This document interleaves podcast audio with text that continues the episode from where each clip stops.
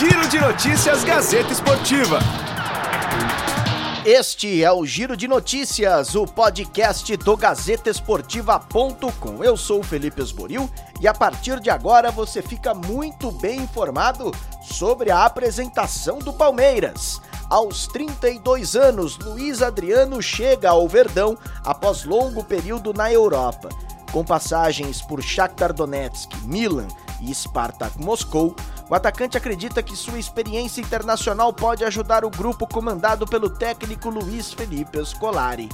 O Alexandre já falou que o projeto é muito, muito bonito, muito grande e eu decidi vir porque também já estava muito tempo na Europa, também ficar perto da família e eu acreditei muito nesse projeto que o Palmeiras tem.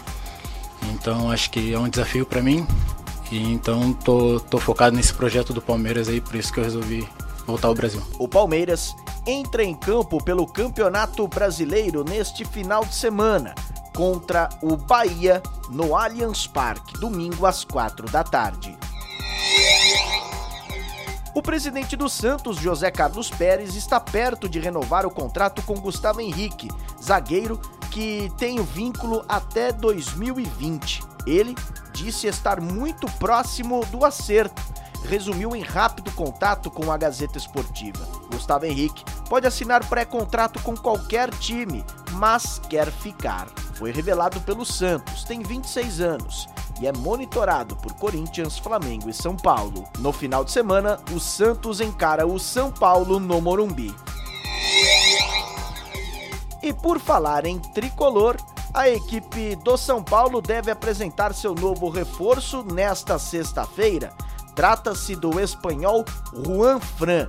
O jogador será apresentado no período da tarde, no Morumbi, claro, com uma apresentação bem mais modesta do que a do companheiro Daniel Alves. O Corinthians se prepara para o confronto do final de semana contra o Internacional em Porto Alegre para se manter em alto nível e em boa fase. O Timão deve negociar Henrique, que está prestes a ir para o Al Qaiba de Dubai. Ele participou da atividade normalmente nesta quinta-feira. A venda do zagueiro Henrique deve render algo em torno de 1 milhão e 200 mil euros, aproximadamente 5 milhões e meio de reais. Nesta quinta-feira, o Ministério Público de São Paulo pediu à Justiça o arquivamento do inquérito que investiga o suposto estupro cometido por Neymar, alvo de acusação da modelo Nájila Trindade.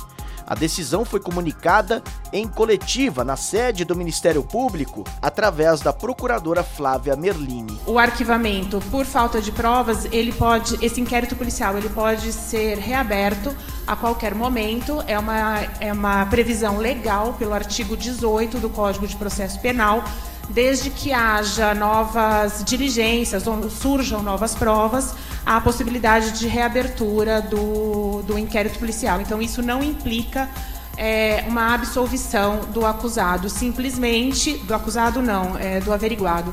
É, implica simplesmente na, na estagnação das investigações até agora por esgotamento de todas as diligências que teriam para ser feitas sem que se apurassem, apurassem provas do que foi do crime que foi noticiado. Há duas semanas, a delegada Juliana Lopes Bussacos, da Sexta Delegacia da Defesa da Mulher em Santo Amaro, São Paulo, afirmou não ter encontrado elementos para indiciar Neymar na investigação. O mesmo acontece com a Polícia Civil. Por Nájila não ter apresentado o vídeo completo, mais um advogado, Danilo Garcia, desta vez, deixou o caso. Atualmente a modelo é defendida por Cosme Araújo. Ponto final no Giro de Notícias, o podcast do GazetaEsportiva.com, muito além dos 90 minutos.